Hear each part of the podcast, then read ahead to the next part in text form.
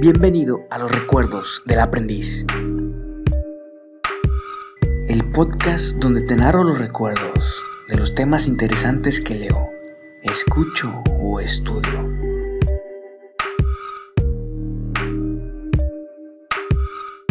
Comenzamos. Episodio número 6. Un acercamiento al funcionalismo.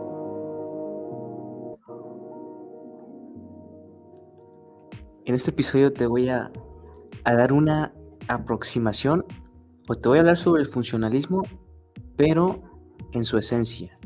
No voy a ahondar mucho, sino en pocas palabras te voy a decir de qué trata el funcionalismo. El funcionalismo es una corriente psicológica que se fundó en Estados Unidos y esta corriente está en contraposición del estructuralismo, que es otra corriente psicológica. El estructuralismo trata principalmente de qué es la mente. Se pregunta qué es la mente. En cambio, el funcionalismo, su objeto de estudio es el funcionamiento de la mente. Se plantea la pregunta, ¿para qué funciona la mente? Se considera a Williams James como el precursor del funcionalismo y los representantes de esta corriente psicológica son Graham Bill Stanley Hall, George Trumbull Ladd, James Mark Baldwin, James McEncattle, John Dewey. Mucho del funcionalismo tuvo una gran influencia de Charles Darwin, de, por su teoría de la evolución. Es decir, tiene una fuerte carga hacia biológica y evolutiva esta corriente del funcionalismo. Por, por eso, este, como conclusión a la que yo pude llegar acerca del funcionalismo, ¿En cuál es la función de la mente? Pues la función de la mente es, la mente es un mediador entre el ambiente y las necesidades del organismo. Nuestro organismo tiene necesidades eh, y tiene operaciones que hacemos de forma automática, como respirar, comer, para poder funcionar. Y muchos de los procesos que realiza nuestro organismo son han sido formados por la evolución, cómo se ha cómo se ha desarrollado el ambiente en nuestro pasado, ¿no? Desde hace miles de años. Entonces, nosotros nos hemos ido formando, nuestro organismo se ha ido formando de tal manera a como estamos al día de hoy. Entonces, la mente es en este caso una, un recurso que tenemos para poder adaptarnos a nuestro ambiente actual que estamos viviendo en este momento. Porque estamos viviendo en un ambiente en unas condiciones actuales con un organismo que funciona en base a cómo se desarrolló nuestro pasado. Entonces, la mente es, es, es el mecanismo por el cual nosotros podemos adaptarnos a nuestro presente y el sistema con el cual podemos eh, también adaptarnos a nuestro futuro, cuando éste se transforme en presente.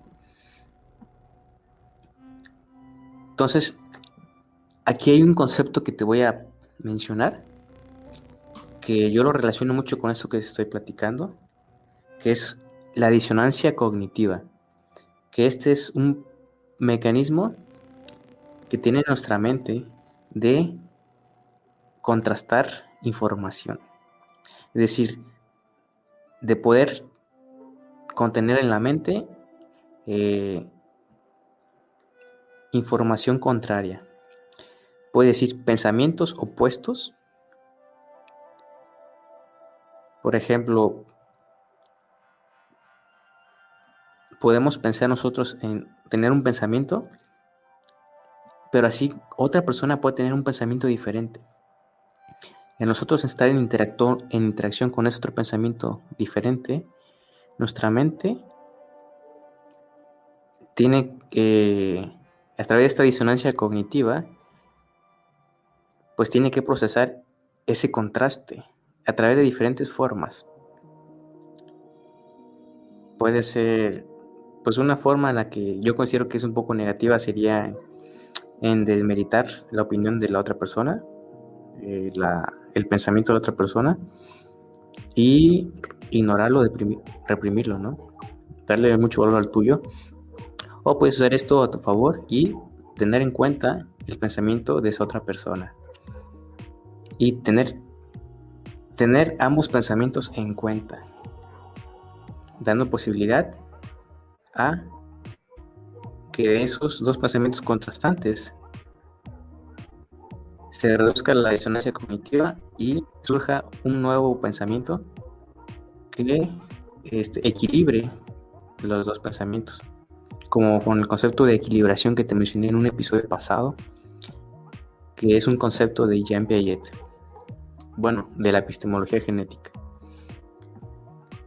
O esta disonancia cognitiva también puede hacer entre un contraste de un comportamiento determinado en oposición a una creencia. Por decir, tú tienes una creencia y tú u otra persona se puede comportar de una forma diferente a esa creencia. Entonces vas a sufrir una disonancia cognitiva. Entonces este es un, un proceso que desde mi punto de vista funciona para poder adaptarte a los nueva información o nuevos cambios que puedan suceder en el ambiente.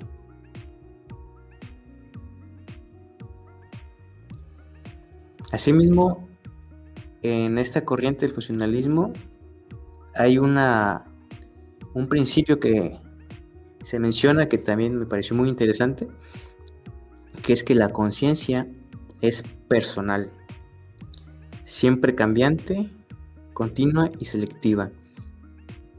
Es decir, la mente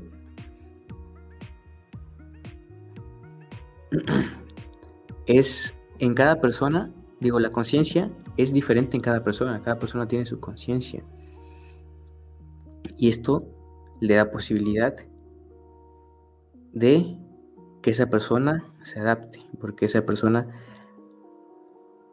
ha tenido experiencias específicas, vivido en ambientes específicos y se encuentra en todo momento en un ambiente específico, diferente a los demás.